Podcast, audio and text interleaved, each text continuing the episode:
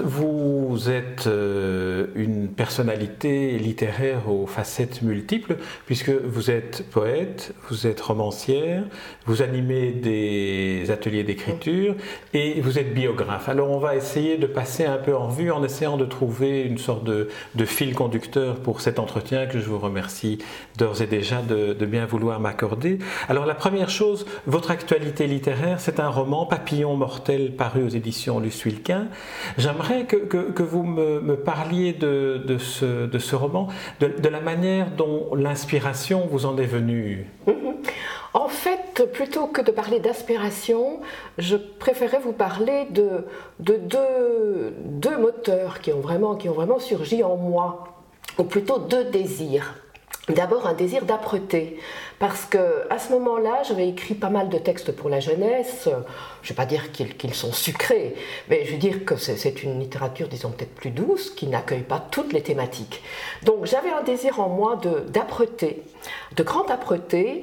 Puis euh, j'avais envie en plus de me lancer le défi de construire un roman sur l'imaginaire.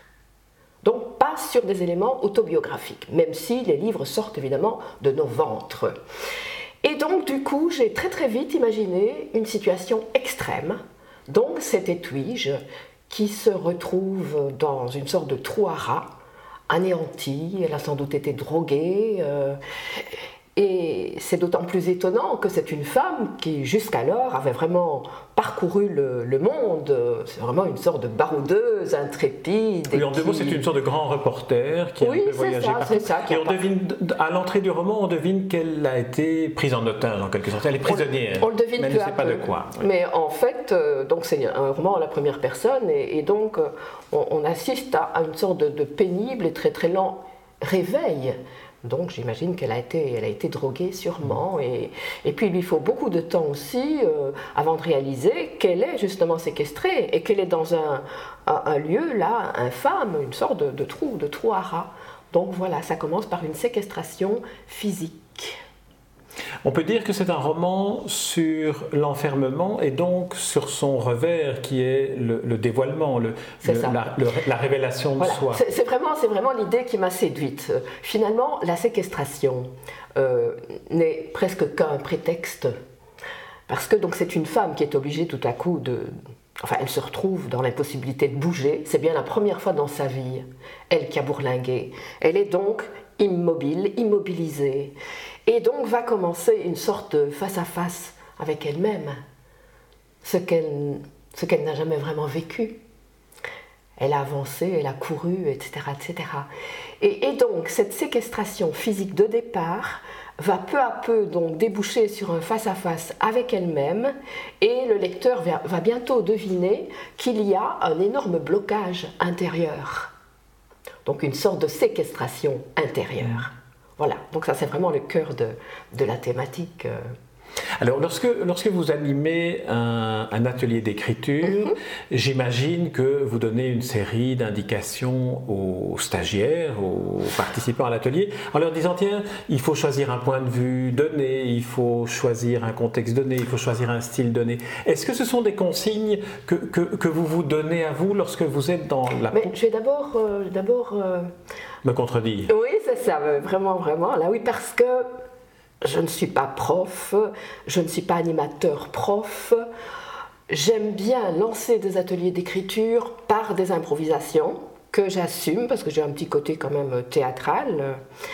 Euh, donc j'aime bien surprendre. Oui, oui, oui, oui, donc d'ordre théâtral. donc une sorte d'improvisation, une petite scénette euh, qui, euh, qui étonne, qui fascine, qui, qui déroute le, public. Et à partir de là, ben, en fait, la porte est ouverte et tout est possible. Et par exemple, une de mes improvisations, c'est l'entrée d'un nouveau prof. On est le 1er septembre, l'entrée d'un nouveau prof, personne n'a jamais vu ce prof dans, l'école, voilà. Et alors j'incarne une femme euh, assez farfelue qui surgit dans, la classe, qui s'installe à son bureau, qui met une jambe sur, sur la table, qui allume une cigarette, qui prend sa petite bouteille d'alcool dans son sac, et qui finalement, qui ne regarde pas du tout les élèves, qui chante des airs d'opéra, et puis à un moment donné, elle sort de son sac un tournevis, et alors c'est alors qu'elle vise le regard de chaque élève mmh. d'une manière très très menaçante. Et alors, après cela, je propose aux élèves ou aux personnes euh, de l'atelier de poursuivre euh, l'histoire et de se demander que va-t-il arriver pendant les huit jours qui suivent. Donc de, poursuivre l'histoire en la disant ou en l'écrivant? En, l'écrivant, et d'une manière individuelle. Alors je reprends ma question de départ. Euh, est-ce que lorsque vous animez ce genre d'atelier d'écriture, euh, vous inventez des situations de départ, est-ce que c'est une, approche que vous vous appliquez à vous-même d'inventer une situation de départ, comme ici le fait de, de vous dire mon personnage sera enfermé quelque part et puis j'avance? Ou bien oui, vous savez mais ce n'est pas, pas, vraiment réfléchi, parce que j'ai un côté très, très intuitif et impulsif, si vous voulez. Donc ce n'est pas spécialement d'ordre vraiment euh, mental ou intellectuel, mais je, je, me laisse aller à mes envies, à mes désirs, etc. Mais après c'est ce genre d'improvisation, alors, bon, je donne quelques consignes, parce que là, c'est les bases d'un atelier d'écriture, mais très très peu. Très très peu. L'essentiel, c'est d'éveiller le, le, désir d'écrire chez, chez les personnes. Alors, comment vient, euh, Evelyne Villevert, pour Papillon Mortel, comment vient la décision, le choix de, d'écrire à la première personne, d'avoir un narrateur qui est un jeu? Est-ce que c'est quelque chose qui vous place dans une position plus confortable ou qui vous met davantage en danger? Là aussi, ça a été purement intuitif, mais je pense que j'avais le désir d'aller vraiment jusqu'au bout de ce sujet. Euh, mais vraiment puissamment. Et je, je, pense que la première personne s'est imposée, parce que pour moi, c'était, ça me permettait sans doute d'aller plus loin encore dans l'intériorité du personnage, mais aussi dans ses sensations, dans ses impressions. Et au départ, avouer que c'est, très physique, parce que le cerveau est sans doute plus ou moins anéanti, et, donc il y a, euh, en fait, elle, elle reconstitue peu à peu son, son corps. Donc on est dans, dans le, le monde des sensations. Je, lis l'incipit, le, début du roman. J'ouvre les yeux, le noir. Je ferme les yeux, le noir. Comme dans ma tête, du noir, ou plutôt du mou, du baveux, omelette baveuse. Si je suis capable de rire, c'est que je ne suis pas morte. Trop jolie l'omelette, non. Un marécage, un marécage puant, chaleur fétide. Ma tête s'échappe, les mots s'échappent, et mon corps, anéanti Que, que s'est-il passé? Je renonce, englouti dans le marécage. On, on suit ici vraiment le cheminement d'un esprit qui, s'éveille et aussi déjà apparaît cette euh, espèce d'humour un peu décalé qui finalement est un signe de vie. Sûrement, sûrement. Et donc cette, cette, euh, cette femme, euh, donc baroudeuse, intrépide, audacieuse, libre, je crois que quand on mène ce genre d'aventure et de vie, ben, je pense que ça développe quand même l'humour, hein, ne pensez pas? Qu'on acquiert un, recul par rapport à soi-même. Enfin, je crois, je pense que j'ai personnellement aussi un petit peu d'humour en moi, et c'est quand même une, denrée très très précieuse. Mais dans le cas d'un personnage comme, euh, comme le vôtre qui est enfermé, qui ne sait pas où il est, l'humour est, aussi quelque chose qui est une sorte de, bouée de sauvetage, qui est une sorte. Je crois que c'est une forme de survie. Je pense que oui, parce que qu'est-ce qui vous reste dans cette situation-là? À la limite, plus rien. Et je crois que l'humour est, lié aussi à une sorte de force morale. Et là, une certaine force morale. Mais l'humour n'est pas tout dans ce livre, hein, on est bien d'accord. Ce sont, ce sont des, des, des, des sortes d'étincelles qui viennent de temps en temps et qui, d'une certaine manière, permettent aussi au lecteur de, de souffler un peu. Oui, oui. J'aime beaucoup, en fait, euh, j'aime beaucoup, dans, dans tous mes livres, et dans mes pièces de théâtre aussi, c'est vraiment jouer avec, avec l'humour et avec la gravité, avec la légèreté et avec la consistance. Et, j'en fais, fais un alliage, si vous voulez, personnel, mais, je pense que c'est aussi les, grands mouvements de, de la vie. Euh, tout est tellement, tellement lié.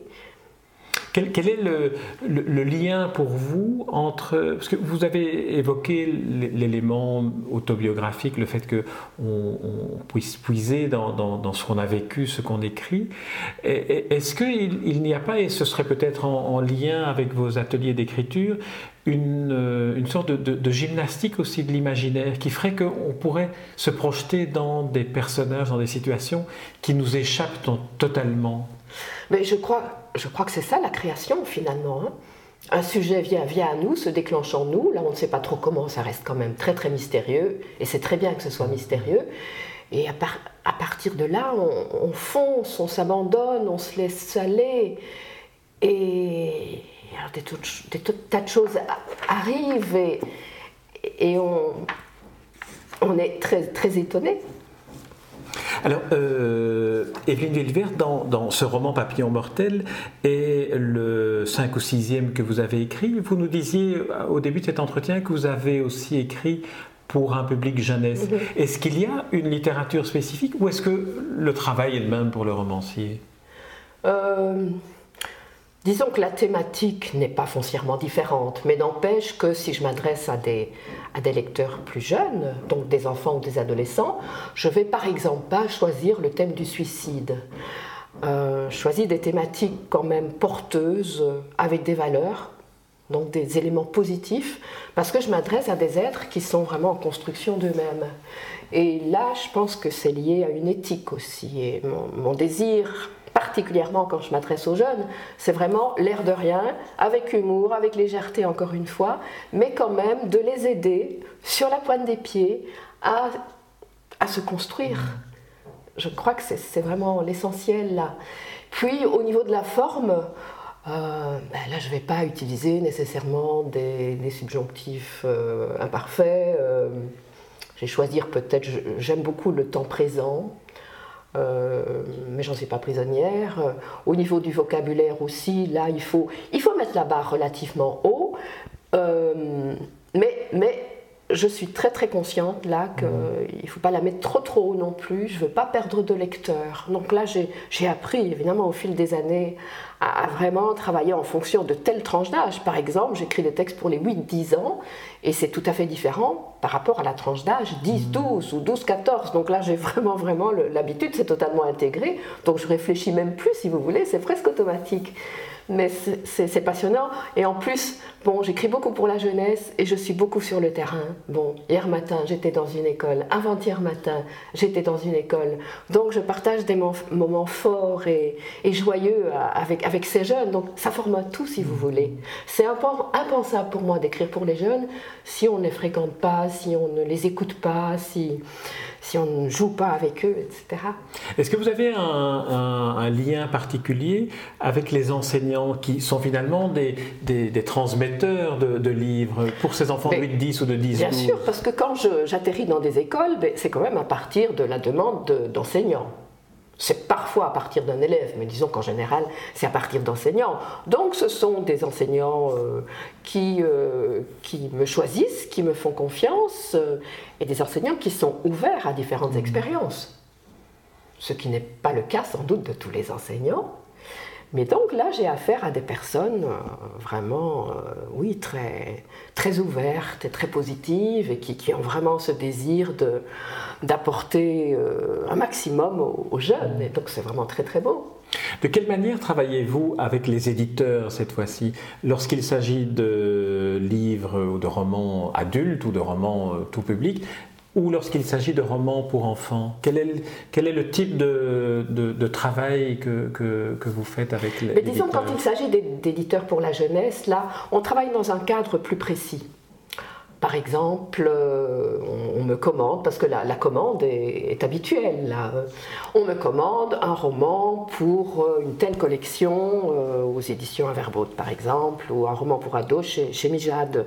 Et donc là, le cadre est déjà établi, parce qu'on a la tranche d'âge, on a plus ou moins le nombre de, pages ou de signes, et on a souvent un délai quand il y a vraiment commande, c'est un délai. Donc ce qui vous reste, c'est le, thème. Ou bien, vous allez proposer un thème et puis après vous avez la commande sur base de thématiques. Ben, euh, disons qu'en général, je suis, je suis assez libre au niveau du, sujet. On me fait confiance en fait. Euh, l'essentiel pour eux, c'est la tranche d'âge. Mm. Et, euh,